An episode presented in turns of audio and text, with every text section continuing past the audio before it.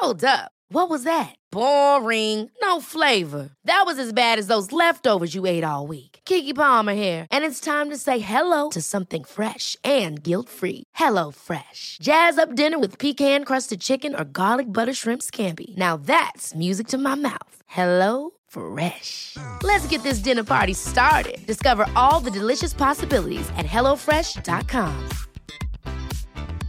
I'm Sandra, and I'm just the professional your small business was looking for. But you didn't hire me because you didn't use LinkedIn jobs. LinkedIn has professionals you can't find anywhere else, including those who aren't actively looking for a new job but might be open to the perfect role, like me.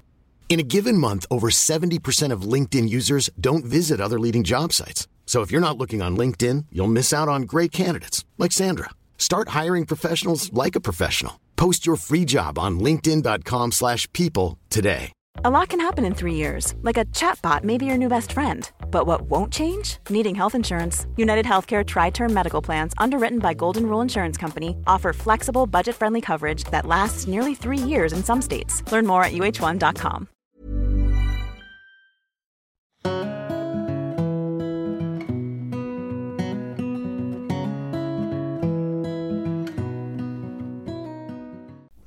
Alors, on va passer à, la deuxième partie, bon, qui est très liée bien sûr, hein, c'est plutôt la partie sur le bébé intérieur. Alors, dans votre livre, À la rencontre de son bébé intérieur, vous expliquez que des manques dans la toute petite enfance, donc globalement avant 2-3 ans, les 1000 premiers jours, comme vous dites, euh, vont également avoir des conséquences sur notre santé psychique adulte. Cependant, bah, pour le coup, il est très difficile de les identifier, puisqu'a priori, nous n'avons pas de souvenirs, hein, puisque notre cerveau est trop immature pour, pour en avoir. Alors, quelles questions on peut se poser effectivement pour identifier que ce sont des manques vraiment précoces? Hmm. Alors là, la connaissance du développement cérébral est vraiment euh, extrêmement aidante. Euh, donc ce qu'il faut savoir, c'est que le cerveau se développe pas de façon homogène, donc il se développe en commençant par le bas vers le haut, de la droite vers la gauche et de l'arrière vers l'avant. Ce qui veut dire que au cours des 1000 premiers jours, on va avoir des structures très précises qui se développent et si euh, on subit du stress, en gros, le- les hormones de stress ont un effet très toxique sur les cellules en développement. Donc les zones du cerveau qui sont en train de se développer au moment où on vit un stress vont être celles qui vont être le plus impactées. Et les zones du cerveau qui se développent au cours de ces 1000 premiers jours sont essentiellement des zones du cerveau qui sont euh, responsables de la régulation du stress et des émotions.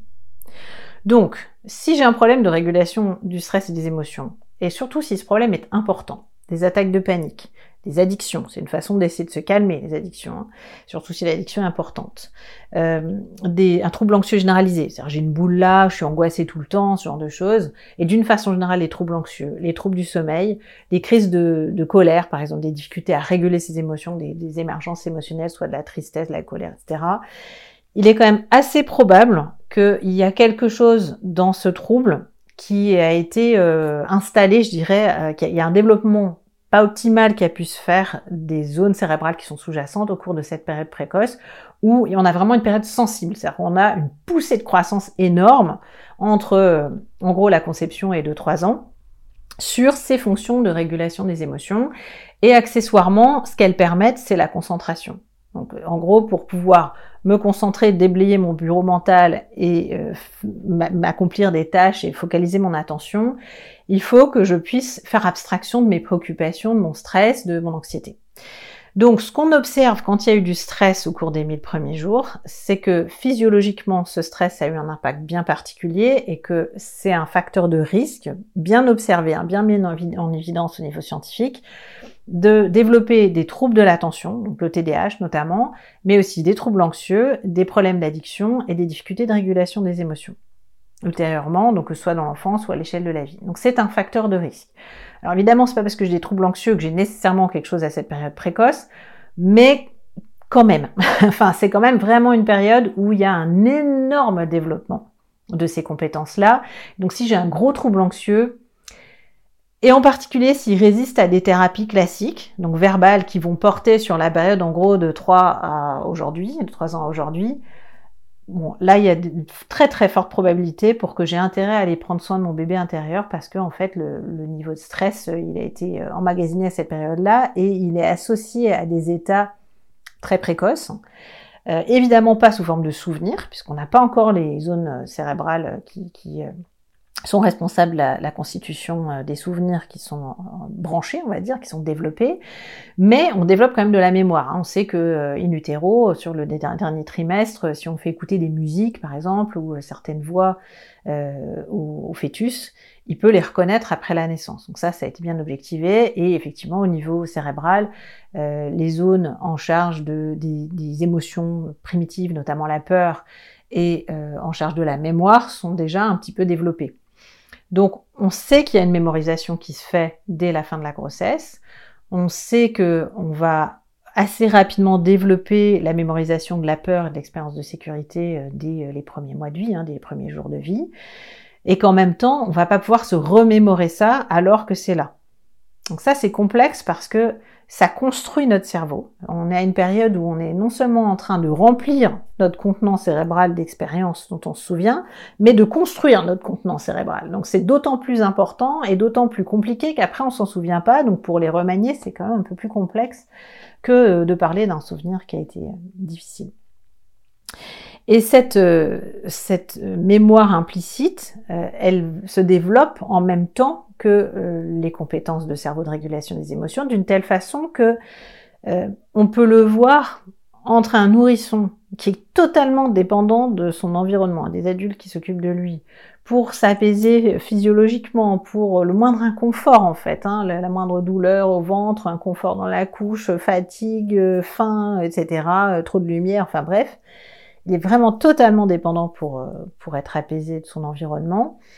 Et deux, trois ans plus tard, on a un enfant qui, euh, en tout cas dans notre pays, euh, rentre à l'école, qui est capable de négociations élémentaires au niveau social, de prêter un petit peu, d'attendre son tour, qui est capable de savoir qu'il y aura un horaire des papas et des mamans, ce qu'un nourrisson évidemment totalement incapable de faire. Enfin, si je dis ça, c'est pour qu'on puisse vraiment mettre le doigt sur ce développement incroyable en termes de, quantité, de, compétences sur la régulation des émotions entre euh, le premier jour de, après la naissance et puis euh, l'âge de 2-3 ans.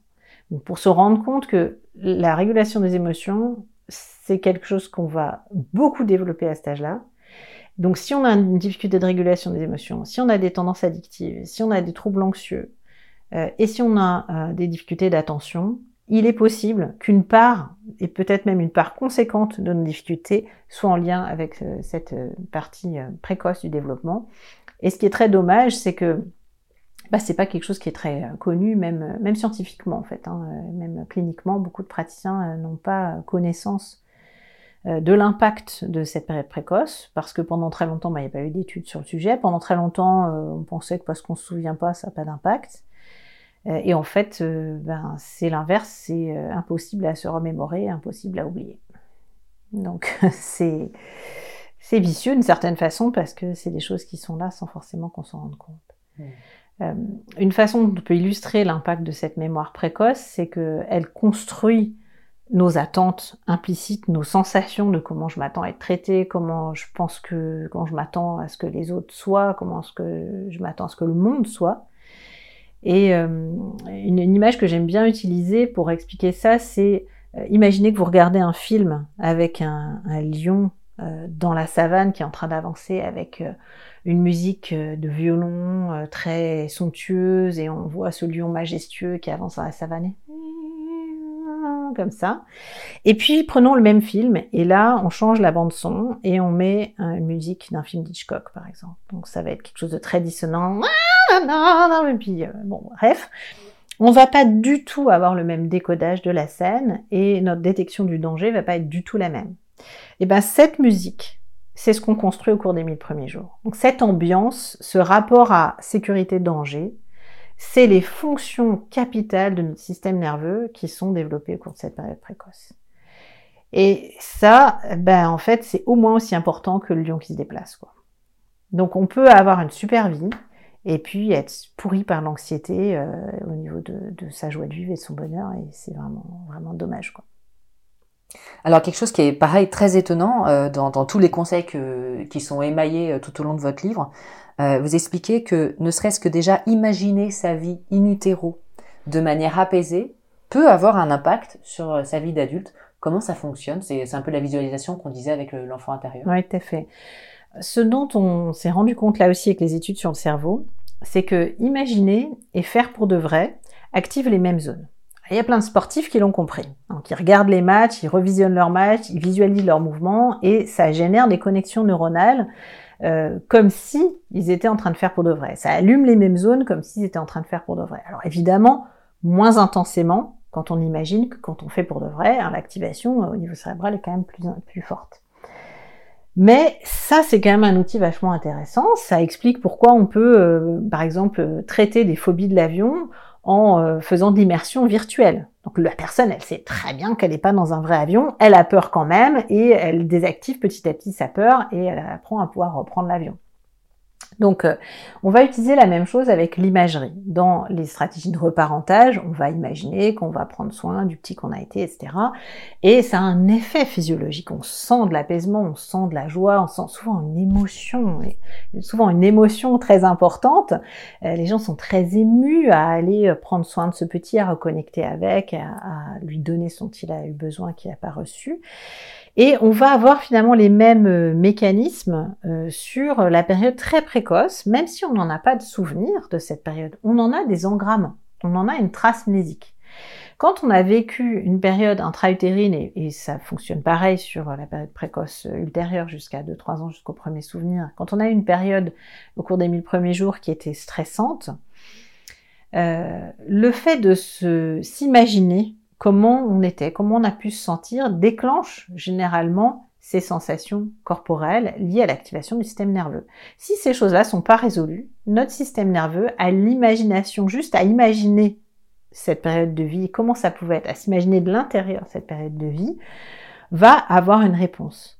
Euh, je pense à des patients que j'ai reçus pour lesquels c'était au point que juste être en contact avec une femme enceinte ou avec un bébé était insupportable.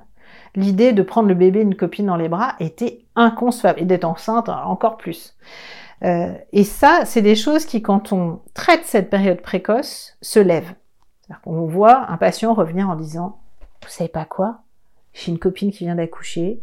Je me suis dit, allez, je vais la voir à la maternité. J'ai pris son bébé dans les bras. C'était tellement attendrissant. Et là, on se dit, mais oh, le chemin parcouru est juste incroyable, alors qu'on a fait que lui faire s'imaginer comment il pouvait être bébé, observer ses réponses corporelles, aller donner ce reparentage.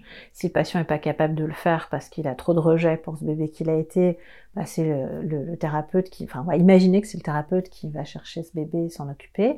Et puis là encore, hein, on a donc le reparentage et montrer que le temps a passé. Donc dans la technique que je pratique, qui est l'ICV ou qu'on appelle aussi lifespan integration, on utilise une ligne du temps, c'est-à-dire on utilise une liste de souvenirs avec les premiers stades de développement qui ne sont pas des souvenirs. Vous commencez à vous retourner, à vous mettre debout, à marcher, à dire des mots, faire des petites phrases, vous entrez à l'école et puis quelques souvenirs euh, jusqu'à jusqu'à aujourd'hui pour relancer au niveau cérébral cette sensation du temps qui a passé. Ça c'est un peu difficile à faire seul, hein, euh, objectivement. Euh, en revanche déjà emmener ce bébé ou même cet embryon, ce fœtus, imaginairement le prendre à l'intérieur de soi et l'emmener dans la vie d'aujourd'hui, ça va aider en fait à éteindre physiologiquement la réponse de stress. Euh, c'est, on utilise l'imaginaire pour activer les zones du cerveau qui nous intéressent en fait. Rien, rien de magique hein, finalement. C'est vraiment juste, j'accède par l'imaginaire à une phase de ma vie qui est en fait dans mon système nerveux encore source de stress qui, euh, le système nerveux détecte encore du danger dans les déclencheurs, dans les choses qui sont en lien avec des situations comme voir une femme enceinte, par exemple, ou euh, feuilleter mes albums quand j'étais bébé, ah, voilà, il y a des gens qui vont dire ça aussi. Eh ben, ces, euh, ces stimulations-là, on va petit à petit, en fait, grâce à elles, accéder à l'activation du système nerveux, et puis alterner avec des informations d'apaisement, bah, comment est la vie d'aujourd'hui, avec des interactions quand c'est en thérapie apaisantes avec euh, le thérapeute, avec on est ici et maintenant, on est ensemble, on est en sécurité, et c'est ça qui va aider le patient à sentir en fait que c'est fini. Donc il évoque des choses qui sont difficiles, en même temps il est dans une relation où tout va bien, où comme il y a de la confiance, où il y a de l'intimité, il y a de la sécurité, il y a du réconfort, il y a de la compréhension, qui vont l'aider à apaiser euh, ces signaux de stress. Et c'est vraiment touchant de voir comment quand on traite cette période précoce, notamment quand on traite la période euh, intra-utérine, euh, généralement, l'effet qu'on voit, c'est que les gens se traitent comme plus légitimes. Souvent, c'est des gens qui n'ont pas été désirés, qui n'ont pas été bien traités pendant la grossesse, pour lesquels on, travaille cette période-là, où il y a eu des, euh, désirs d'avortement, par exemple, de la part des parents, ou bon, quelle que soit la raison, cet enfant ne, ne s'est pas senti légitime dès le tout, tout début de sa vie, finalement.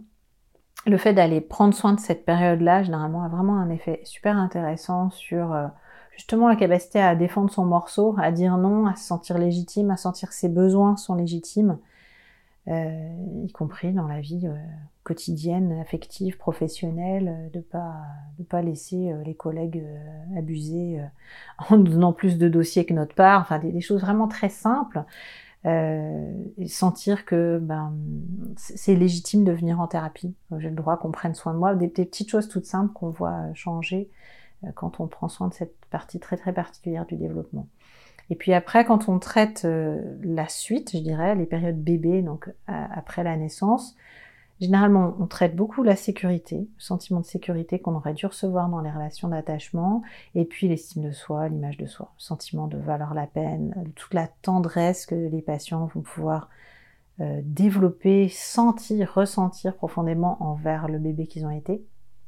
Alors qu'à la base, ils, euh, viennent souvent, euh, ces patients-là, pour des problématiques de rejet, de, dégoût, de sentiment de je suis nul, je suis une merde, etc. Et quand on a connecté, j'ai envie de dire, le noyau profond de l'estime de soi, qu'on a reconstruit ça, on peut plus vraiment être aussi convaincu qu'on est une merde, quoi. Enfin, ça marche plus tout à fait aussi bien. Il peut y avoir d'autres expériences plus tard qui ont consolidé cette croyance qu'on va aussi avoir à traiter.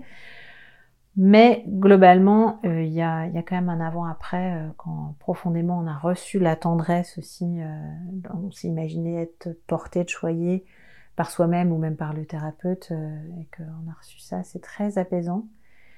Et puis, puis ça s'installe. Donc si on peut le faire un petit peu par soi-même, qu'on n'est pas au point, on a besoin de thérapie, mais qu'on peut se donner un petit peu de sécurité à cet endroit-là, Là aussi, hein, dans euh, la puissance réparatrice de votre cerveau, il y a un exercice en libre accès sur euh, le reparentage du bébé intérieur, si on se fait une petite idée. Euh, c'est très apaisant.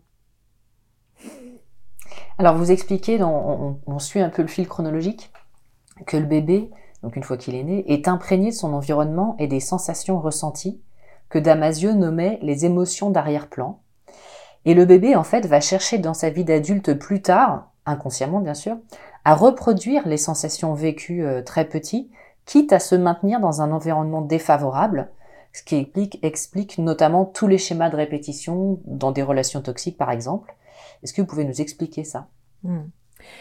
On a euh, ce qu'on appelle en théorie de l'attachement les modèles internes opérants. C'est une grosse formule pour euh, qualifier cette sensation euh, plus ou moins associé à des pensées un peu plus tard, mais en tout cas cette base de sensation de comment je mérite d'être traité, comment, ce à quoi je m'attends des autres, et quelle est ma représentation de façon générale du monde et de son niveau de danger. Et cette euh, façon de me sentir et de ce à quoi je m'attends en fait, c'est ce que je crois mériter, euh, elle a tendance à conditionner le choix de l'environnement qu'on va faire et notamment des personnes qu'on côtoie. C'est-à-dire que ce à quoi on est le plus adapté, même si c'était un environnement suboptimal, qui n'est pas de bonne qualité, c'est ce à quoi notre cerveau est le mieux rodé en fait, et c'est paradoxalement ce qui peut faire le moins peur, ce qui est le moins nouveau, le moins effrayant.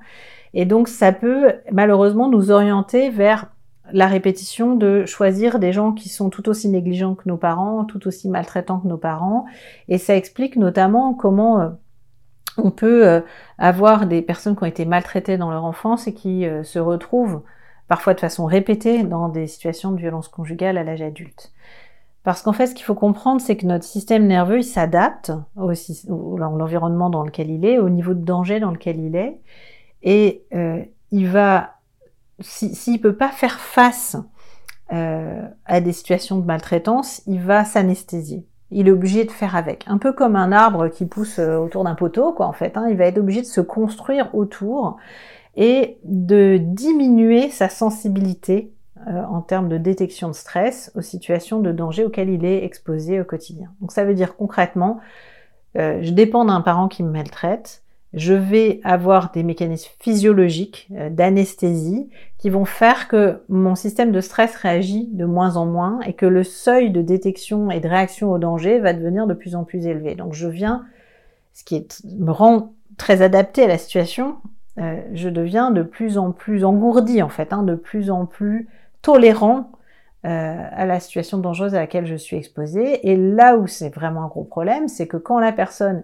est tirée de cette situation dangereuse, elle devient adulte, elle fait sa vie, elle part de chez ses parents, euh, il faut qu'elle puisse réajuster son système de détection du danger et son système de tolérance. Ce qu'on observe souvent quand on travaille avec des, personnes victimes de violences conjugales, c'est qu'en tant qu'intervenant, c'est intolérable, c'est insupportable ce que cette femme nous raconte vivre au quotidien, l'idée qu'après l'entretien, elle va rentrer chez elle et sera exposée au danger. On voit bien qu'on n'a pas le même seuil de tolérance euh, au danger et que euh, elle, a appris à s'adapter et que malheureusement euh, l'auteur des violences en face utilise, consciemment ou non, mais en tout cas abuse de cette, de cette trop grande tolérance au stress, à ce stress-là très très particulier. Donc l'idée, c'est comment est-ce qu'on peut euh, remodeler, euh, réécrire cette euh, tolérance au danger très très précoce et cette façon pas forcément positive, qu'on ne veut pas forcément voir durer, que la personne a construite de comment elle mérite d'être traitée, cette façon de voir finalement, cette, cette façon de ce à quoi elle s'attend euh, dans la relation à soi-même et avec les autres. Est-ce que ça, ça peut se faire Ça, c'est une question euh, oui, que je me pose. Est-ce que ça peut se faire euh, seul? Parce que effectivement, quand on a toujours un seuil de tolérance, je dis n'importe quoi, à 80, mm-hmm. comment on peut savoir, hein, puisqu'on n'a aucun repère, mm. qu'il faudrait l'abaisser à 50 ben, Seul, oui et non, parce qu'on n'est jamais seul. On est toujours dans un environnement. On est toujours dans des nouvelles expériences. Donc la question c'est comment est-ce que mon système nerveux va choper l'information que euh, la vie a changé. Et parfois on a des gens très anesthésiés qui partent vivre à l'autre bout de la planète ou qui se marient ou euh, qui euh, quittent l'agresseur, c'est-à-dire qui déménagent de chez leurs parents ou encore l'agresseur meurt. Enfin il y a des gros changements et le système nerveux semble percevoir que ah ça y est, il y a un niveau de danger là et je peux redescendre d'un cran. Et donc, ils ont alors tendance à moins répéter, mais paradoxalement, si vraiment il y a du matériel traumatique derrière, ils peuvent commencer à développer des symptômes. C'est-à-dire, quand on est en mode survie, je perçois pas le danger, je sens rien, bah, généralement, on n'a pas d'intrusion, on n'a pas de peur, on n'a pas de cauchemar, on a, enfin, ça peut arriver, mais généralement, c'est au moment où on commence à percevoir, ouf, ça y est, je suis en sécurité, que les symptômes émergent. Et là, on a des patients qui arrivent dans le cabinet en disant mais euh, je dois vraiment déconner complètement là-haut, euh, je dysfonctionne, ça va pas. Euh, c'est au moment où tout va bien dans ma vie que je commence à aller mal. Et si, si on leur explique pas ça, ils vont avoir une image d'eux-mêmes complètement distordue de j'ai vraiment quelque chose qui cloche. Alors que non, en fait, c'est juste bonne nouvelle. C'est pas drôle pour eux, mais on peut y faire quelque chose. Mais bonne nouvelle, votre système nerveux a compris quelque chose de la sécurité nouvelle que vous n'êtes plus en danger de mort imminente et que vous pouvez commencer à ressentir de nouveau la détresse, les souvenirs, à y accéder, avoir de l'amnésie qui se lève par exemple. Et on va pouvoir beaucoup plus facilement travailler avec quelqu'un qui a du matériel, des connexions émotionnelles à, son, à ses souvenirs, et des souvenirs qu'à quelqu'un qui est complètement euh, anesthésié, qui généralement vient pas en thérapie de toute façon, sauf envoyé par le juge éventuellement, parce qu'on a beaucoup ça chez les délinquants, mais euh, c'est pas des gens, c'est des gens qui vont arriver très tard en thérapie, ceux qui sont très anesthésiés. Donc euh, voilà, on va miser sur des événements de vie, des rencontres aussi, le fait que bah voilà, je, je vis avec quelqu'un, je travaille avec quelqu'un, je suis copine avec quelqu'un qui me fait faire une expérience relationnelle très différente, qui va avoir accès à ces modèles internes-opérants, donc à cette représentation, à ces sensations de comment je mérite d'être traité, et qui va pouvoir en remanier au moins un petit bout. Ok, je mérite pas d'être bien traitée, mais dans les relations amicales, peut-être qu'un peu si. Ou peut-être avec cette personne-là, je suis prête à faire une exception. Donc je commence déjà à faire que mon, ma représentation soit moins globale et qu'il y, ait, des petites exceptions, que je commence à pouvoir euh, fragiliser un peu le, l'édifice, quoi, on va dire, et les représentations que j'ai de moi-même. Hmm. Alors, vous expliquez notamment que l'impression qu'a le bébé du monde, donc quand il est tout petit, se confond en fait avec l'impression qu'il a de lui-même. L'impression, je sais pas si c'est le terme exact, mais... Mhm. Et du coup, ça explique aussi des, problèmes d'estime de soi, où, en fait, effectivement, il y, a, une confusion entre l'extérieur et l'intérieur. Est-ce que vous pouvez également développer? Il faut se mettre dans la peau du bébé. C'est-à-dire que le bébé, au tout début, il peut attraper son pied, mordiller son pied et pas comprendre pourquoi il a mal. et on en est vraiment à une construction super élémentaire de euh, qui je suis, euh, c'est quoi mon corps, qu'est-ce que je ressens, enfin. Donc on a ces repérages-là à construire au tout début, on a tout à construire en fait en termes d'image de, soi. Et le bébé, il n'a pas conscience qu'il y a quelqu'un qui s'occupe de lui. Donc quand la personne qui s'occupe de lui euh, est compétente, y arrive, qu'il n'y a pas trop de difficultés, que c'est un bébé facile, enfin pour toutes sortes de raisons, ça se passe bien. Ben, en fait, le bébé, il a le sentiment d'être compétent. Enfin, c'est pas un sentiment aussi élaboré que ça, mais il a la sensation, je me sens bien, donc je suis bien. Mon parent, il est compétent, il se débrouille bien avec moi. Euh, c'est là où la situation est pas trop difficile. Mon parent est pas très doué, mais ça va bien parce que je suis pas trop difficile, peu importe. Euh, j'ai pas de problème somatique, j'ai pas de handicap, j'ai pas de, enfin bref, la vie va bien, euh, ça se passe bien. J'ai la sensation d'être bien. Euh, en anglais, on dit I feel good, so I am good. Donc c'est vraiment je me sens bien, donc je suis bien, et inversement, je me sens mal, donc je suis le mal, je suis mauvais, en fait, si ça se passe mal. Et ça, évidemment, c'est dramatique parce que l'expérience d'un bébé qui euh, a des, douleurs somatiques, qui a un reflux, qui, dort mal, qui est irritable, qui vit dans un environnement stressé, qui a des parents plus ou moins bah, disponibles, plus ou moins compétents, plus ou moins bah, ils font comme ils peuvent. Euh, bah, ça va donner des sensations de je suis mauvais. Alors que évidemment, ça n'a rien à voir.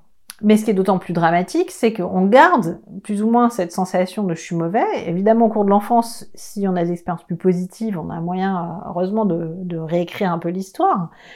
Mais c'est terrible parce que ces sensations de je suis mauvais, c'est vraiment des sensations, on en est profondément convaincu et on ne sait pas d'où ça vient. Quand j'ai eu un accident de voiture et que je monte dans ma voiture et que je suis comme ça, je sais très bien d'où ça vient. Quand euh, je suis dans une situation euh, sociale ou dans les relations avec les autres ou avec mes amis ou dans mon, dans mon couple et que je me sens mauvais, je me sens que je vais être abandonnée, que je mérite pas d'être aimée, que personne fait attention à moi, que mes émotions comptent pas, que je mérite pas de, de faire respecter mes besoins ou autres, bah je pas avoir des flashs de moi bébé en fait. Et je, suis d'autant plus convaincue que c'est quelque chose qu'on a d'abord et, exclusivement appris par des sensations. J'ai pas de souvenirs, j'ai pas de pensées qui vont avec. Quand j'ai un souvenir d'enfance marquant, j'ai des pensées, j'ai des sous-titres, je me dis des choses, je me raconte des choses, j'ai un décodage et je peux penser quelque chose à ce sujet en en discutant avec un proche qui va, bah non, c'est pas de ta faute si ton père était euh, violent. Bon, bref. Là, bébé, généralement, j'ai pas, enfin, j'ai pas de souvenirs et généralement, j'ai pas beaucoup de récits. Et souvent, un récit un peu enjolivé par les parents. Donc, j'ai pas, euh, purée, qu'est-ce que c'était dur certaines fois, honnêtement. J'étais adorable bébé, mais moi, qu'est-ce que j'en ai bavé ou euh, j'ai fait une dépression du postpartum, ou enfin voilà, il y a, des choses qui sont objectivement difficiles dans notre société, en fait, de prendre soin d'un bébé seul en congé maternité et puis de le larguer à trois mois pour euh, retourner au travail, par exemple, ou même d'être à temps plein avec pendant trois ans, hein, c'est émotionnellement très sollicitant. Et je pense c'est pour ça que tous ces accompagnements à la parentalité commencent à se développer, parce qu'il y a des vrais besoins qu'on pense que les parents sauront faire alors qu'en fait euh, ben, il y a besoin d'accompagnement et de préparation parce qu'on est dans une société où on, ne grandit pas avec euh, des parents, avec les générations précédentes, avec euh, des oncles et tantes qui ont des enfants avant nous, mais alors qu'on est déjà enfin, un peu plus grand. Bref, on n'a pas cette transmission qui se fait par l'environnement, par le fait de côtoyer bah, une femme qui allait, c'est banal, je l'ai vu 15 fois parce que j'ai grandi dans... Enfin voilà. Donc ces choses-là, on les a pas et comment est-ce qu'on va les transmettre? On s'attend à ce que les parents sachent faire. Donc il y a de multiples raisons, incluant les séparations précoces, très précoces en France, euh, avec euh, le placement, euh, soit en crèche, en nourrice ou autre, pour aller travailler, qui génèrent du stress et qui peuvent faire que le bébé, ben, il croit. Qu'est-ce qu'il croit en fait quand on le met à trois mois en crèche Enfin, croit au sens, c'est pas des, des croyances structurées. Qu'est-ce qu'il ressent? Et, je, je jette pas, ben, je sais pas, mais c'est stressant quoi en fait. Et je jette pas la pierre aux parents. Vraiment, on fait comme on peut, mais c'est juste qu'il y a vraiment au niveau politique, il y a quelque chose à changer, il y a quelque chose qui va pas du tout par rapport aux besoins de notre espèce en fait. Et les parents ont besoin de soutien. Ils font comme ils peuvent. Donc, faut pas se sentir coupable en regardant cette vidéo. Honnêtement, vous avez fait comme vous pouvez et vous faites comme vous pouvez. On fait tous comme on peut en tant que parents. La situation est objectivement pas du tout favorable. Mais le début de la sagesse, je dirais, c'est d'avoir conscience de ça et de pouvoir euh, donner ce réconfort et cette réparation à son enfant, quel que soit son âge en fait. Parce qu'il est en crèche là, bah, qu'est-ce que je fais le soir quand je le récupère? Je fais quelque chose pour marquer le coup, pour marquer les retrouvailles, par exemple, avoir un petit temps de, de joie, de plaisir ensemble. C'est très efficace entre guillemets. Enfin, ça aide vraiment à apaiser le système de stress de l'enfant parce que c'est un stress d'être séparé de nous quand il est tout petit, et puis même à l'école d'avoir un moment de retrouvailles, un moment où on fait, euh, le, voilà, on fait un cache-cache, on fait un, bon, pas avec un bébé, hein, bien sûr, mais on fait, voilà, on, on, sait que ce soir, quand on va se retrouver, on va faire ça. Ça prend 5 minutes, 10 minutes, peu importe. Et après, voilà, je vais faire à manger, etc. On peut prendre 5 minutes, ça vaut vraiment la peine. Donc ça, c'est des petites choses qui permettent de je vais apaiser le système de stress et la soirée va se passer beaucoup mieux que si j'ai pas donné ça et que mon bébé il est tout le temps en train de s'agripper à moi et que moi je m'énerve parce que faut que je fasse à manger, etc. Alors, euh, vous dites quelque chose qui est très important et que je voulais quand même, euh, dont on parle rapidement. Pendant longtemps, on a, on a entendu, hein, souvent peut-être, euh, je sais pas, nos parents, nos grands-parents, qu'il fallait laisser pleurer les bébés. Mmh. On l'entend encore. Hein. Ah oui. Mmh. Une espèce d'injonction comme ça qui me mmh. sort de, de, je ne sais où. et aujourd'hui, bah, ce qu'on constate, c'est que j'ai juste l'inverse. En fait, quels sont les impacts justement des, des touchés, des câlins et des réponses aux pleurs du bébé sur son développement? En fait, ça va très loin parce qu'on s'est rendu compte que euh, une femme enceinte qui caresse son ventre, euh, son abdomen, donc qui est en interaction avec son bébé, qui donne la tendresse à son bébé comme ça pendant la grossesse, aura un bébé moins irritable et qui pleure moins à la naissance qu'une femme qui n'a pas eu cette consigne. Euh, si on distribue des portes-bébés et des sièges en plastique à deux groupes de mères de façon aléatoire, une étude qui a fait ça, on a euh, à 13 mois le groupe de mères qui a eu le porte-bébé, 83% d'enfants qui sont sécures au niveau de l'attachement, c'est-à-dire qui ont confiance dans le fait que la figure d'attachement va être là pour eux et qu'il va la peine qu'on s'occupe d'eux. Voilà, en gros. Donc ça, c'est un cadeau pour la vie. Hein. En termes de résilience, c'est un facteur très important pour l'échelle de la vie. Et puis dans l'autre groupe, on a que 38% hein, qui sont sécures. Donc euh, le fait d'être placé à distance, de pas être à proximité du corps, de pas être touché, euh, et ça veut pas dire qu'on est tout le temps sur le bébé, tout le temps en train de s'occuper de lui. Hein. Il semble que le bébé, lui, il a surtout besoin de contact corporel. La, physiologie, en fait, du contact corporel et du toucher est très importante à cet âge-là, pour cause. Hein. Lui parler, ça a quand même un effet limité pour le calmer. Euh, les, les, bercements euh, au niveau physiologique ont un effet sur le système nerveux. Et donc euh, le fait que le bébé soit beaucoup touché a un impact considérable sur la durée des pleurs. On a calculé que dans notre société occidentale, il y a à peu près deux heures et demie de pleurs par jour chez un bébé qui au tout début va avoir 4, entre 4 et 8 heures de veille. C'est énorme. Donc tout ce qui favorise le massage, le toucher, le portage, le bercement, va avoir un impact considérable sur les pleurs, mais en fait derrière les pleurs, c'est la décharge d'hormones de stress, donc euh, c'est le signe qu'il y a un stress euh, plus ou moins important en fait euh, chez le bébé. Alors c'est important d'accompagner les pleurs quand ils sont là et de l'aider à, évacuer, même si au début il sait pas pleurer, enfin, il sait pas avoir de larmes. on, va quand même avoir une importance physiologique essentielle, notamment par l'intermédiaire de la fameuse ocytocine. Et Hiring for your small business? If you're not looking for professionals on LinkedIn, you're looking in the wrong place. That's like looking for your car keys in a fish tank.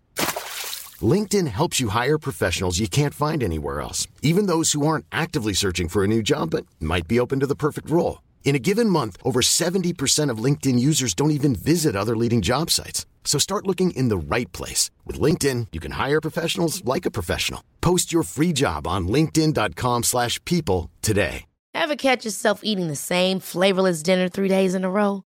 Dreaming of something better? Well, HelloFresh is your guilt-free dream come true, baby. It's me, Kiki Palmer. Let's wake up those taste buds with hot, juicy pecan-crusted chicken or garlic butter shrimp scampi. Mm. Hello Fresh. Stop dreaming of all the delicious possibilities and dig in at HelloFresh.com. Let's get this dinner party started.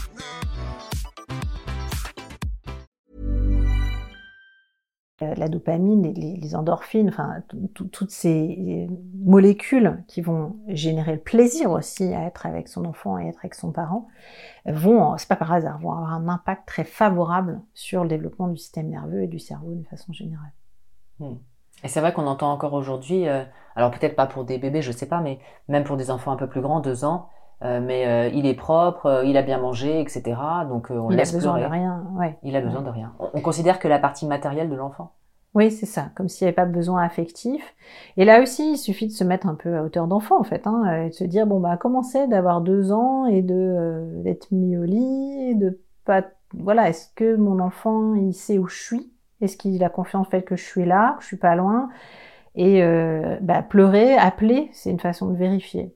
Donc là, il faut savoir euh, raison garder. Hein, quelle est la réponse dont il a besoin? Il n'a pas forcément besoin que je reste à côté de lui toute la nuit. Euh, si moi, c'est pas euh, quelque chose que je suis capable de faire ou que je suis prêt à faire. Mais voilà, comment est-ce que je peux construire cette confiance dont il a légitimement besoin? Il est tout petit, super vulnérable. Il faut qu'il ait vraiment confiance dans le fait que je suis là et que je vais être réactif et que je suis disponible et que je l'entends quand il appelle, s'il y a quoi que ce soit.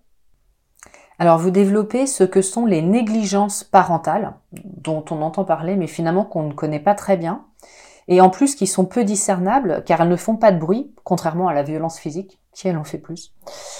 Pourtant leurs impacts sont considérables dans la vie du futur adulte, et ça affecte notamment, vous allez nous l'expliquer, son cortex orbitofrontal. Alors que sont les négligences parentales et quelles conséquences dans la personnalité de l'enfant puis de l'adulte qu'il deviendra? Alors la négligence, c'est une atteinte des besoins élémentaires de l'enfant pour se construire, pour se développer, pour s'épanouir. Donc c'est vrai que c'est beaucoup plus discret euh, que les maltraitances qui euh, se caractérisent par des, des, actes très précis, généralement assez euh, faciles à identifier, au moins dans l'après-coup par, euh, par l'enfant devenu adulte. Les négligences, c'est des choses en creux, c'est plutôt des choses qui sont pas là. C'est on dit toujours non à l'enfant, on lui, euh, on le soutient pas dans euh, ses activités de loisirs, par exemple, on l'inscrit à rien au niveau extrascolaire, on, on, voilà, on soutient pas, on joue pas ce rôle de tuteur qui le tire vers le haut, qui l'encourage, qui l'amène à sentir qu'il est important, que ses besoins sont importants, qui comptent. Et ça donne des gens qui ont le sentiment de pas exister, de pas valoir la peine d'être pris en compte. Et ça, c'est quand même assez dramatique parce que c'est la base de, bah, du sentiment d'épanouissement, euh, de la joie, du bonheur en fait, hein, dans, dans, la vie ultérieure. Euh, effectivement, ça a un impact, évidemment, comme toujours, le cerveau se développe en fonction de la stimulation qu'il reçoit. Donc ça a un impact sur la façon dont le cerveau va se développer, au-delà de simplement l'image que j'ai de moi et de comment je mérite d'être traité. En fait, il y a des réactions physiologiques sous-jacentes, et notamment sur euh, le cortex orbitofrontal et euh, sur des, parties du cerveau qui euh, ont un lien avec notamment le, les problématiques d'addiction. Donc euh, si j'ai le sentiment de pas compter, de que, rien n'a de goût finalement, que rien ne vaut la peine, que je vaux pas la peine, ben, on voit bien hein, finalement humainement comment je peux être tentée d'aller recourir à des comportements addictifs, à des comportements de recherche de sensations aussi, à des situations ou des comportements à risque pour euh, me, faire vibrer, pour me, faire sentir quelque chose et, euh, avoir le sentiment de, compter, de, enfin vivre quelque chose, faute de stimulation finalement. Donc ça c'est assez, assez triste, quoi. C'est assez dommage. Hmm. Alors, le, quelles conséquences ont également le comportement de certaines mères qui, plus ou moins inconsciemment, en fait, vont chercher, à, chercher pardon, à comprendre, à combler leur propre manque affectif à travers leur bébé? Effectivement, ce qu'il faut comprendre, c'est que quand on devient parent, on va euh, être parent euh, comme, comme comment on va faire pour décoder les besoins du bébé puis de l'enfant On va puiser dans notre expérience de ce que c'est qu'un bébé et d'un enfant. Donc on en a plein des expériences, mais la première c'est quand même la nôtre. Notre expérience de l'intérieur, la seule, c'est la nôtre. Et donc sans le savoir, on va aller déclencher un certain nombre de réseaux de neurones qui euh, détiennent cette expérience de ce que c'est que d'être un bébé ou un enfant. Et quand on suit des parents en thérapie, comme c'est mon cas, on voit parfois, à un moment donné, l'enfant arrive à un certain stade de développement, par exemple le stade du non. Et le parent, entre guillemets, bug. C'est insupportable pour lui, ça le met dans une colère noire, alors que jusque-là, ça se passait plutôt bien. Là, il y a vraiment un truc qui ne passe pas. Et le fait d'aller traiter ce stade-là de développement chez lui, qu'est-ce, comment ça pouvait être chez lui, à son âge, dans sa vie à lui, à 2-3 ans, qu'il s'en souvienne ou pas, ou qu'il en sache des choses ou pas, on va voir physiologiquement dans votre corps comment vous réagissez à l'idée de d'être à nouveau cet enfant de deux ans à ce stade de développement, le même que votre fils ou votre fille, dans votre environnement de l'époque, avec vos parents de l'époque, et puis on voit quand la personne prend le temps de s'immerger, ce que ça déclenche comme, comme sensation.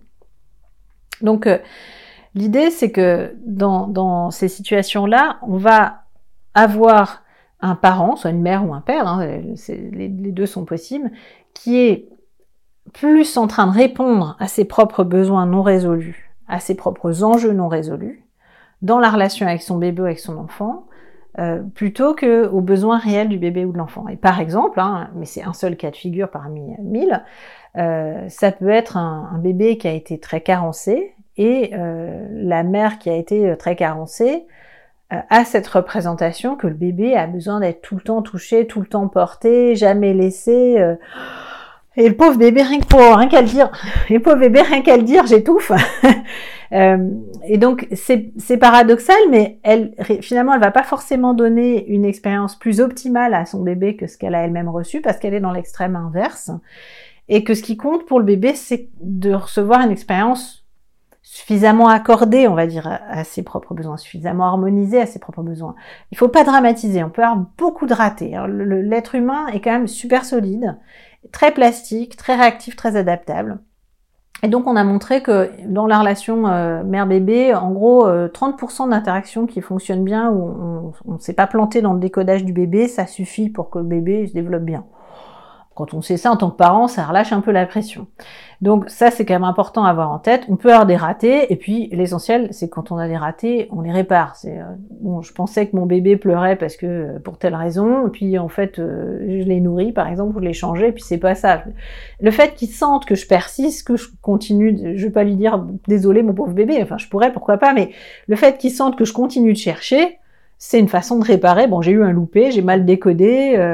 J'ai cru qu'il avait faim, en fait, il a besoin d'aller au lit. Enfin bref, c'est ça qui va faire que l'enfant sent qu'on ne lâche pas, qu'il compte, que ses besoins sont importants et que même quand le parent a des loupés, bah, il persiste et puis qu'il finit par trouver la plupart du temps et qu'il est de bonne volonté. Donc c'est ça qui donne cette sensation de oh je suis bien, je mérite d'être bien traité, euh, l'environnement globalement est bienveillant et positif et il finit par y arriver et j'ai confiance quoi. Donc euh, ça c'est des, éléments euh, vraiment importants dans le développement précoce.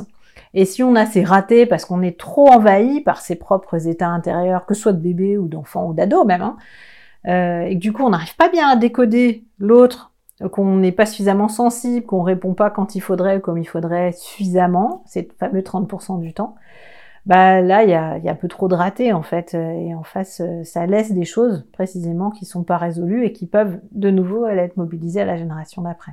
Et c'est entre autres ce qui sous-tend ce qu'on appelle la transmission euh, intergénérationnelle du trauma. le fait que, et de l'attachement aussi, hein, le fait que l'expérience qu'on va faire euh, dans la façon dont on est traité par nos parents euh, va être remobilisée quand nos enfants vont naître et grandir. Tout simplement parce que on va décharger les mêmes réseaux de neurones que les stades de développement qui sont en train de travailler, enfin de traverser, nous font travailler justement. C'est logique. Hein alors, il y a un point aussi également qui était intéressant, euh, de la colère. Euh, la colère des petits est souvent réprimée par les parents, et vous l'avez évoqué dans plusieurs exemples, euh, et avec comme une conséquence une difficulté finalement à gérer sa propre colère une fois adulte. Mm. Pourquoi? Et là, c'est un peu le serpent qui se mord la queue parce qu'on est euh, dans une société où euh, dire non, exprimer sa colère, euh, c'est c'est pas valorisé évidemment. C'est une bonne chose dans, un, dans une certaine mesure, euh, la violence fait très peur, fascine beaucoup, donc euh, on n'a pas des très bons modèles euh, de d'affirmation de soi, d'expression de la colère, de dire non. Et du coup, beaucoup de parents eux-mêmes sont en difficulté par rapport à ça, ont souffert aussi d'une éducation qui était encore très autoritaire jusque dans les années 70 finalement. Donc on a des choses qui sont en train de se modifier avec une famille qui était très patriarcale, avec respect de l'autorité, euh, respect de la hiérarchie. Et c'est des choses qui, ne, qui, qui changent également dans d'autres domaines. On n'a plus ces attentes-là dans la famille, on n'a plus attendre voir papa ce soir quand il va rentrer. Enfin, euh, on a plus ce fonctionnement-là dans la plupart des familles, mais on n'a pas non plus ces attentes dans l'entreprise. On s'attend plus à ce que le chef d'entreprise soit un père de famille qui nous protège jusqu'à la fin de notre carrière. C'est pas, pas, on s'est libéré en fait de ça. Mais du coup, ça a un coût. Et euh, le coup, c'est que le, rapport à l'autorité change et que l'exercice de l'autorité n'est pas le même et que dans les écoles, dans, dans les entreprises et dans la famille, euh, on n'a plus envie de fonctionner avec euh, tu fais ce que je te demande, t'obéis, c'est comme ça et pas autrement. Désolée si j'ai déclenché la mémoire traumatique de certains. On est juste dans une vidéo, tout va bien, revenez dans le présent. Euh, et en même temps, ça peut être super tentant parce que bah, c'est ce qu'on a appris, c'est ce qu'on a dans nos réseaux de neurones. Donc euh, c'est pour beaucoup de gens la première réponse qui vient. Et si on s'est pas préparé à ça, qu'on n'a pas réfléchi à ça, qu'on n'en a pas parlé, éventuellement qu'on l'a pas travaillé en thérapie, si c'est quand même assez costaud ce qu'on a reçu, en plus c'est en préverbal de trois ans, hein, les premiers noms, les premières crises de colère, même, même à partir d'un an, un an et demi, à partir du moment où on commence à marcher, à toucher partout, on va recevoir du nom et on va commencer à être frustré et à, et à être plus, en conflit avec ses parents. Donc, euh, bah, c'est tout ça qui va être mobilisé quand on devient euh, soi-même parent, qu'on doit commencer à dire non, à réguler la colère de son enfant. Et si on n'a pas travaillé là-dessus, bah, euh, et qu'on ne s'est pas préparé, on peut être un peu pris au dépourvu. On a eu une année super cool avec un peu fusionnel avec un bébé qu'on allait, qu'on nourrit, qu'on biberonne, qu'on diversifie, on change les couches, on met au sommeil, des moments certes difficiles, stressants et tout, mais conflictuel. Et là, on a un bébé qui commence à euh, devenir un toddler, comme on dit en anglais, à se mettre debout, à toucher à tout, à pouvoir attraper les trucs, tirer les trucs sur les tables. il faut surveiller beaucoup plus, mettre les doigts dans les prises. Enfin bref, à pouvoir faire beaucoup plus de, dégâts et de choses dangereuses. Euh, et auquel il va falloir dire non. Et avec lequel, petit à petit, il va falloir aussi apprendre à négocier parce que ben dire non de façon autoritaire, euh, c'est pas l'éducation qu'on a envie de donner euh, aux enfants dans notre société. Globalement, c'est pas l'environnement dans lequel on a envie de grandir. Aussi parce qu'on évolue vers plus de bienveillance, plus de, prise de conscience des besoins euh, individuels et plus de respect. Et j'espère aussi peut-être à terme plus de respect des besoins de l'enfant, même s'il y a encore du chemin à parcourir. Euh, on va euh, avoir à, sortir de ce modèle de euh, c'est moi qui décide, c'est moi le chef, c'est moi qui commande. Quand, je dis que c'est utile que les parents puissent s'excuser après avoir eu un bug, avoir crié trop fort sur leur enfant ou quoi, il y a encore beaucoup de gens que ça choque. L'idée que bah non, je vais perdre mon autorité, je vais me dégrader, je vais pas être respecté par mon enfant, ben en fait si, précisément c'est cette relation-là que vous avez envie de construire avec votre enfant ou pas en fait. Euh. Et donc c'est dès ces premières interactions où euh, on va euh, non pas céder à tout, parce qu'évidemment le risque c'est de tomber dans l'extrême inverse, c'est je sais pas dire non, j'ai été terrifiée par le non, je lâche tout, je dis jamais non et je suis menée par le bout du nez, et ça c'est pas structurant pour qui que ce soit en fait, hein, pour ni pour l'enfant, ni pour la relation, ni pour le parent. Donc c'est comment je dis non, sur quoi je suis prêt à négocier, à céder, euh, comment je peux apprendre à l'enfant à négocier? Parce que dire non, oui, mais il y a aussi des compétences de euh, euh, oui, mais plus tard ou non, mais dans cinq minutes. C'est-à-dire, ok, tu veux rester encore un peu au parc, on va partir, t'as encore cinq minutes, je mets mon téléphone à sonner. C'est beaucoup plus facile que dire non, faut y aller maintenant. Est-ce que vraiment faut y aller maintenant? Est-ce qu'on peut donner deux minutes, trois minutes, cinq minutes, encore un tour de toboggan? Enfin, Bon, c'est des astuces toutes simples, hein, il y a des tonnes de, de, livres et de chaînes et de posts euh, Instagram et autres euh, qui donnent ces astuces-là. Si on n'arrive pas à les mettre en œuvre, c'est probablement qu'on a des choses pas tout à fait euh, résolues. Et bah, faut pas se jeter la pierre parce que bah, on vient d'un historique culturel, éducatif où on n'a pas du tout été élevé comme ça et où les réactions au non et à l'affirmation de soi des tout petits ont pu être un peu violentes, même si c'est pas forcément ce que nos parents nous racontent. Malheureusement, ça peut quand même être ce qu'on a vécu. Et puis, même si le parent, lui, il n'a pas l'impression d'avoir été violent, l'enfant, lui, il peut avoir eu enfin, il peut avoir eu très peur, parce que l'enfant, euh, il est quand même beaucoup plus petit que le parent. Donc, si le parent crie un peu, euh, ou est un peu autoritaire, ça peut euh, intimider et effrayer l'enfant. et cette peur-là, si elle est encore à l'intérieur de nous, ça nous complique la tâche en tant que parent. Je pense que c'est pour ça que dire non, euh, exprimer euh, la colère, euh, éduquer à la colère, c'est vraiment une éducation. Éduquer à la colère, c'est une éducation, une partie de l'éducation à part entière et on n'a pas beaucoup de modèles en fait pour l'instant là-dessus. alors, on, va parler, on va parler de techniques et de thérapie à proprement parler pour essayer de réparer tout ça. vous indiquez donc la technique du reparentage. Mm-hmm. Euh, pour réparer notamment les liens d'attachement insécures. Donc, qu'est-ce que c'est que le reparentage? Mhm. Alors, le reparentage, c'est utiliser le fait que le cerveau ne fait pas la différence entre l'imaginaire et la réalité, hein, pour le dire simple, il active les mêmes zones en moins fort quand on imagine. Donc, on va en fait avoir un accès super privilégié à l'enfant qu'on a été par l'intermédiaire du reparentage. Donc on va imaginer, visualiser, euh, et au-delà de visualiser, ça n'a pas besoin d'être très détaillé. Hein. Niveau visuel, c'est plutôt sentir euh, l'enfant qu'on a été et imaginer qu'on entre en relation avec lui depuis là où on est aujourd'hui. Donc rester bien connecté dans l'adulte, ça paraît, je sais qu'il y a des techniques qui font autrement, mais moi je recommande plutôt de rester bien connecté dans l'adulte pour pas se laisser euh, basculer dans le dans l'état enfant et pas pouvoir revenir. Donc rester connecté dans l'adulte tout en étant connecté à l'état émotionnel de cet enfant qu'on a été et aller en prendre soin, que ce soit bébé, tout petit, euh, enfant, euh, jeune enfant, enfant plus âgé, ado ou même à l'âge adulte, on peut le faire aussi.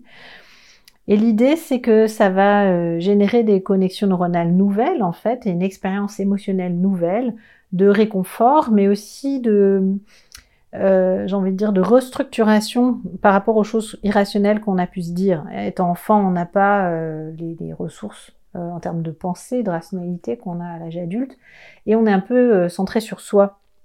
Euh, on pense que la Terre, voilà, que le Soleil tourne autour de la Terre, quoi, hein, en gros. Donc, euh, on pense que si nos parents divorcent, c'est notre faute. Euh, donc tout, tout ce qui va bien ou ce qui va mal, on a tendance à penser que c'est de sa faute, au moins jusqu'à l'adolescence. Et puis à l'adolescence, on commence à développer plus de capacités critiques, mais encore. Euh, donc d'aller dire à cet enfant, euh, juste c'est pas de ta faute en fait. Je suis vraiment désolée d'avoir d'exprimer de la compassion, d'exprimer de la gratitude éventuellement, dire euh, merci d'avoir fait face. je sais que c'est parce que tu as développé des stratégies, même si elles posent problème aujourd'hui, que tu as développé des stratégies pour faire face que je suis là aujourd'hui et maintenant c'est à mon tour de venir t'aider.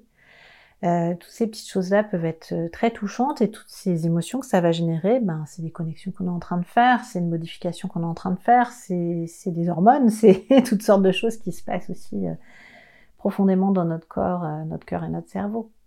Et ça, c'est des choses qu'on peut faire en thérapie, mais qu'on peut essayer de faire chez soi aussi. Oui, tout, à fait. Il y a pas mal d'enfants, hein, d'enfants de, livres sur l'enfant intérieur euh, et d'exercices qui sont euh, tout à fait euh, possibles à faire euh, seul.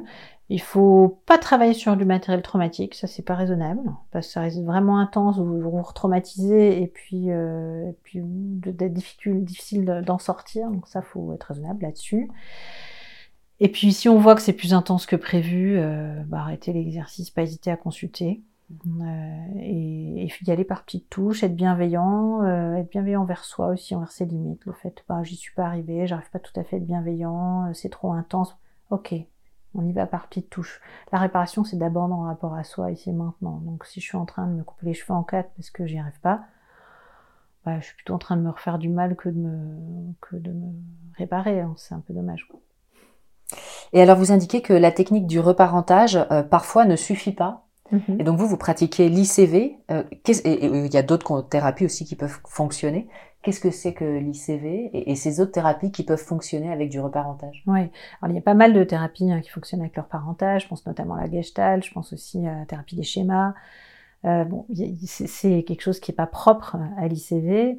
Dans l'ICV, euh, notamment parce qu'on travaille souvent avec du matériel traumatique, on va au reparentage associer ce qu'on appelle une ligne du temps. Une ligne du temps, c'est une liste de souvenirs ou de stades de développement chronologique entre l'événement qu'on cherche à traiter et puis aujourd'hui, qui va aider le corps à relancer, et certaines structures cérébrales invraisemblablement, à relancer cette sensation du temps qui a passé qui manque dans la mémoire des événements marquants, mais encore plus dans les mémoires traumatiques.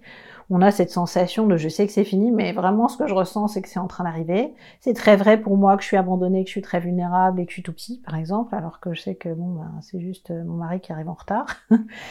euh, donc euh, l'idée, c'est de, relancer cette sensation du temps qui a passé pour pouvoir consolider l'installation du reparentage. Si on voit que le reparentage de façon répétée ne suffit pas, probablement que c'est un petit peu plus traumatique que ce qu'on peut imaginer et qu'il faut euh, aller le traiter en thérapie. Et en l'occurrence, en ICV, on utilisera des répétitions de cette ligne du temps pour, en gros, faire imaginer au patient qui s'occupe de son petit moi du passé, de son enfant intérieur, pendant qu'à la fois, en même temps, euh, depuis l'endroit tranquille où il s'imagine être avec lui, il lui montre, regarde, après, t'as fait ça, puis t'as vécu ça, puis t'as traversé ça, puis t'es devenu ça, puis t'as eu tel âge, puis t'as déménagé à tel endroit, et puis voilà où t'es aujourd'hui.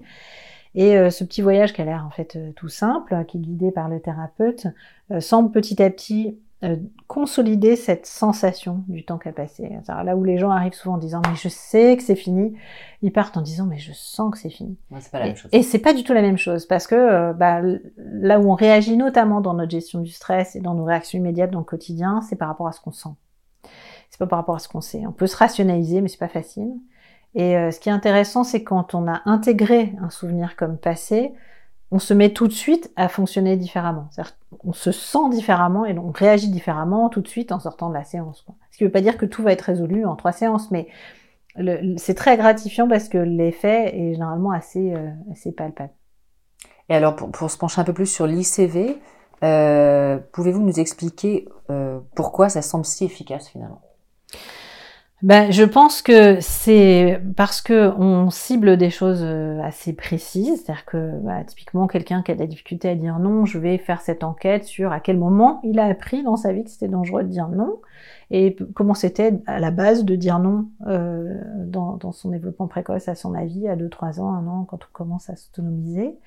Et puis, bah, une fois qu'on a ciblé ça, on va aller euh, traiter différentes euh, zones du développement, par exemple, où ça a pu poser problème avec le reparentage et avec euh, quelque chose qui, à mon avis, est particulièrement efficace parce que ça passe par le corps et parce que justement on répond, on réagit euh, dans les difficultés qu'on a au quotidien, généralement un peu de façon viscérale. Des fois, même si on sait qu'on devrait faire autrement, ou je sais que je devrais pas grignoter, ou je sais, il y a le nombre d'exemples, je sais que je devrais pas faire ça, mais euh, qui montre que le système nerveux prend la main sur notre rationalité, en fait. Sur, je sais que je devrais faire ça, mais j'y arrive pas.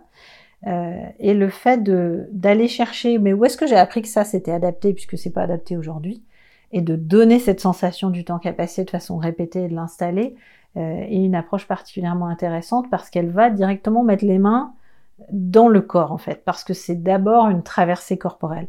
Si je dis au patient, mais enfin, euh, vous avez plus besoin de grignoter aujourd'hui. Ça, c'est une stratégie qui fonctionnait quand vous étiez ado et que vous étiez avec des parents euh, qui vous contrôlaient tout le temps et que ça vous donnait une sensation de liberté de pouvoir les piquer dans les placards, par exemple. Euh, ça sert à rien, en fait. Au mieux, ça sert à rien. Au pire, c'est un peu violent, quoi. Mais en fait, ça sert à rien. Euh, de, c'est plus utile aujourd'hui de faire ça. En revanche, lui prouver que le temps a passé, lui faire faire l'expérience de regarde, cette stratégie, elle est périmée ça, c'est vachement efficace. En fait, on parle à un autre niveau de la personne. Hein, Exactement. la, la, ligne du temps, c'est quelque chose qu'on traverse d'abord dans des sensations corporelles, où la personne va se remémorer ses différents souvenirs de sa vie dans l'ordre chronologique. Et l'hypothèse qu'on a, c'est que ça génère des connexions neuronales nouvelles, et donc des circuits qui vont permettre de communiquer entre le passé et aujourd'hui, alors qu'à la base, euh, quand on a des, traumas et des souvenirs non résolus, ça a tendance à être des réseaux neuronaux un peu électrons libres, en fait, hein, un peu isolés, euh, qui ne communiquent pas avec le reste de notre expérience et de notre histoire. Donc on n'arrive pas à en tirer profit parce que ces informations-là utiles que je pourrais tirer de cette expérience-là, elles se baladent un peu toutes seules, et quand elles sont allumées, bah, c'est un peu en tout ou rien. J'ai tendance à être là-dedans et pas dans ma rationalité. Je peux avoir ma petite voix qui me dit tu devrais pas clignoter. Euh, si émotionnellement euh, c'est vécu comme une urgence, la personne elle va grignoter, fumer ou autre, enfin peu importe euh, quand même.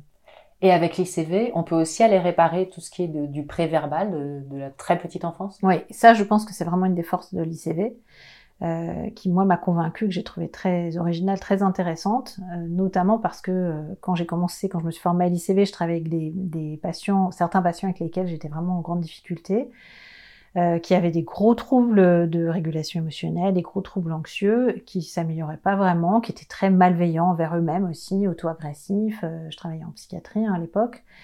Et le fait d'aller prendre soin du bébé intérieur et d'aborder la période précoce, ça a quand même vraiment nettement amélioré le sentiment de sécurité et la bienveillance envers soi. Et ça, euh, ça m'a, bluffé en fait, vraiment. Euh, parce que c'est des patients avec lesquels, pour certains, on avait vraiment un peu tout essayé, et qui étaient de bonne volonté, qui étaient coopérants, qui eux-mêmes essayaient tout ce qu'ils pouvaient. Euh, et ça a vraiment permis une bascule positive, avec des gens qui se traitent beaucoup mieux, qui se considèrent beaucoup mieux. C'est vraiment super touchant quand les gens arrêtent de s'automutiler, en fait, hein, et de, dire qu'ils sont des merdes ou des choses comme ça. Et de voir que petit à petit, voilà, ils tiennent mieux compte d'eux-mêmes. Et ça a été vraiment euh, à partir du moment où j'ai commencé à introduire ce travail sur le bébé intérieur que j'ai observé ça de façon assez récurrente. Euh, et c'est ça qui a fait que je me suis intéressée à cette question sur mais attends, euh, qu'est-ce qui se passe là? Qu'est-ce qu'on est en train de faire alors que c'est une période dont on se souvient pas? Qu'est-ce qui fait que ça fonctionne? En fait, on s'en souvient pas, mais notre système nerveux, lui, il garde des traces euh, des stress, des peurs, des insécurités qu'on a eues au cours de cette période-là, des conclusions qu'il en a tirées en termes de sensations, de comment je mérite d'être traité, comment, ce à quoi je peux m'attendre des autres et du monde environnant et que bah, grâce à l'imagerie, là encore, euh, en imaginant ces périodes-là, en imaginant d'être traité autrement, on arrive probablement, hein, c'est l'hypothèse qu'on a, à euh, mettre en place des réseaux de neurones alternatifs, correctifs, petit à petit, et à force de répétition, en espérant que ce soit eux qui deviennent les modes par défaut, et que petit à petit, euh, les stratégies de fonctionnement qu'on avait avant, qui sont moins agréables, moins fonctionnelles en fait, prennent euh, plus le dessus. comme un sport, comme une nouvelle hygiène de vie. Oui, c'est ça, comme une nouvelle façon de fonctionner, comme la métaphore que j'aime bien, c'est comme si on avait l'habitude d'une autoroute à péage, euh, très mal entretenue, très coûteuse, très abîmée, où on roule pas bien. Et puis petit à petit, bah, on creuse un sillon, et puis on fait une petite route, et puis une route parallèle, et puis la deux fois deux voies, c'est pas très écologique hein, comme métaphore. et puis petit à petit, une, une, une autoroute euh, sans péage. Donc elle a beaucoup moins de coûts que la version euh, symptôme de la solution au problème. Et petit à petit, on voit que le, mode par défaut devient euh, l'autoroute sans péage, quoi.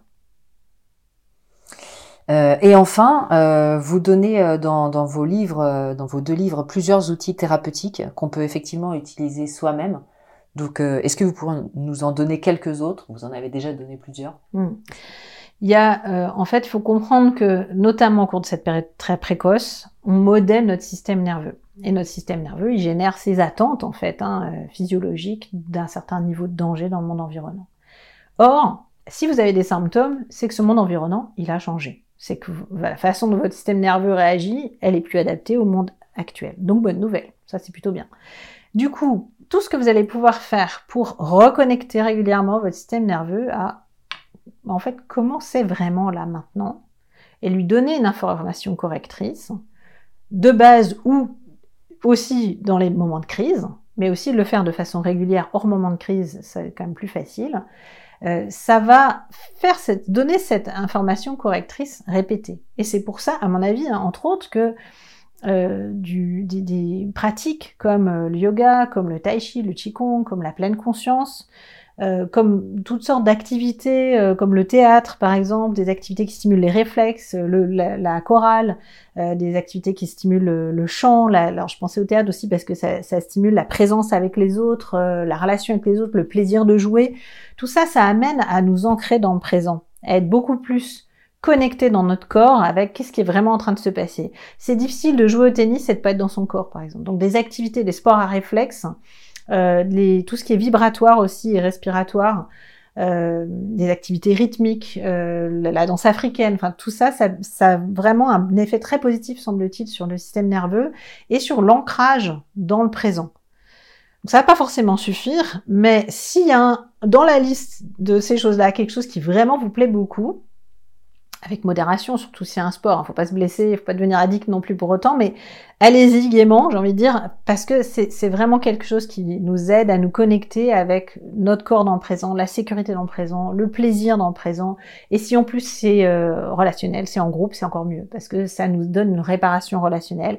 Là où j'ai été blessée par des personnes, ben, je vis de la relation avec des personnes beaucoup plus positives qui va petit à petit, espérons-le, m'aider m'amener à remodeler ne serait-ce qu'en partie ma sensation de ce à quoi je m'attends. Et puis si vraiment avec les personnes ça passe pas, souvent c'est les animaux qui aident. Le fait d'avoir une expérience apaisante avec un animal, euh, ça peut être évidemment la thérapie par l'animal, mais euh, enfin assisté par les animaux, mais ça peut être aussi euh, s'occuper d'un animal de, compagnie, faire des câlins. Enfin, faut pas négliger l'impact vraiment physiologique que ça peut avoir et le fait que ça peut nous réconcilier avec les êtres vivants, faute de nous réconcilier avec les êtres humains. Et c'est vrai qu'il y a beaucoup de gens qui passent par l'animal. Mmh. Mmh. et pendant le confinement et après, il y a quand même beaucoup de gens qui ont adopté un animal de compagnie. et je pense que ça a été très apaisant, hein, très réparateur pour beaucoup de gens. Eh ben, merci beaucoup, euh, Johanna. C'était euh, juste passionnant. Et vous avez un, nouveau livre hein, qui sort euh, Oui. Alors, je prépare un ouvrage qui sortira donc en février 2024, qui porte sur protéger son enfant des violences sexuelles. Donc, l'idée, c'est de mieux connaître en fait ce domaine, puisque j'ai travaillé pendant 15 ans auprès d'auteurs de violence avant de commencer à travailler avec des victimes et dans cette question de, la période précoce et de l'attachement. Et, et, je me suis rendu compte en travaillant avec mes patients et aussi avec mes collègues que les vrais risques, les vrais profils et les vrais fonctionnements des auteurs de violences sexuelles étaient très très méconnus. Euh, et que la représentation qu'on en a, euh, qui est distordue par euh, le fait qu'on médiatise hein, essentiellement les, faits les plus effrayants, les plus terrifiants, bah, la représentation qu'on a du risque et du danger réel est très très distordue. Donc on perçoit pas bien, on n'est pas conscient de là où est vraiment le danger. C'est-à-dire qu'on va dire à son enfant, accepte pas un bonbon d'un monsieur dans la rue, mais en fait, les agressions par un inconnu, c'est 1 à 2% des agressions de, mineurs, donc c'est rien du tout. Euh, il y a une, très grande euh, quantité, euh, je, crois qu'on est aux alentours d'un tiers des agressions sexuelles sur mineurs qui sont commises par des adolescents. Personne ne sait ça. Donc voilà, c'est quand même une information importante. Donc sensibiliser sur ces informations importantes et sur une question qui est cruciale pour, je pense, tous les parents. Qu'est-ce que je peux faire pour protéger mon enfant et l'aider à se protéger? C'est pas juste lui dire fais attention à telle situation. Il y a vraiment beaucoup de choses qu'on peut faire en amont, très tôt, de, façon, de multiples façons. Et l'idée, c'était de regrouper un peu tout ça et puis de donner un message d'espoir et de soutien aux parents sur une question qui est très difficile et sur laquelle on peut vraiment être tenté de faire l'autruche parce qu'on ne sait pas comment faire. Voilà.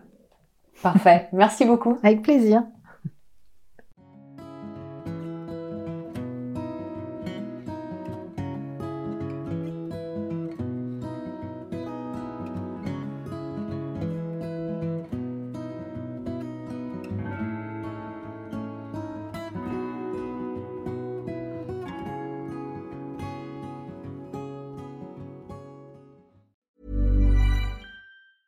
Hey, it's Paige DeSorbo from Giggly Squad. High quality fashion without the price tag. Say hello to Quince.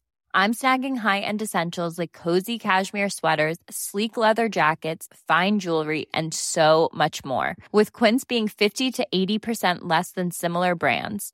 And they partner with factories that prioritize safe, ethical, and responsible manufacturing. I love that. Luxury quality within reach. Go to quince.com slash style to get free shipping and 365 day returns on your next order. Quince.com slash style. Hey, it's Paige DeSorbo from Giggly Squad. High quality fashion without the price tag. Say hello to Quince. I'm snagging high-end essentials like cozy cashmere sweaters, sleek leather jackets, fine jewelry, and so much more. With Quince being 50 to 80% less than similar brands. And they partner with factories that prioritize safe, ethical, and responsible manufacturing. I love that. Luxury quality within reach. Go to quince.com slash style to get free shipping and 365-day returns on your next order. quince.com slash style. Imagine the softest sheets you've ever felt. Now imagine them getting even softer over time. That's what you'll feel with Bowl and Branch's organic cotton sheets. In a recent customer survey, 96% replied that Bowl and Branch sheets get softer with every wash. Start getting your best night's sleep in these sheets that get softer and softer for years to come. Try their sheets with a 30-night guarantee. Plus, get 15% off your first order at bowlandbranch.com. Code BUTTERY. Exclusions apply. See site for details.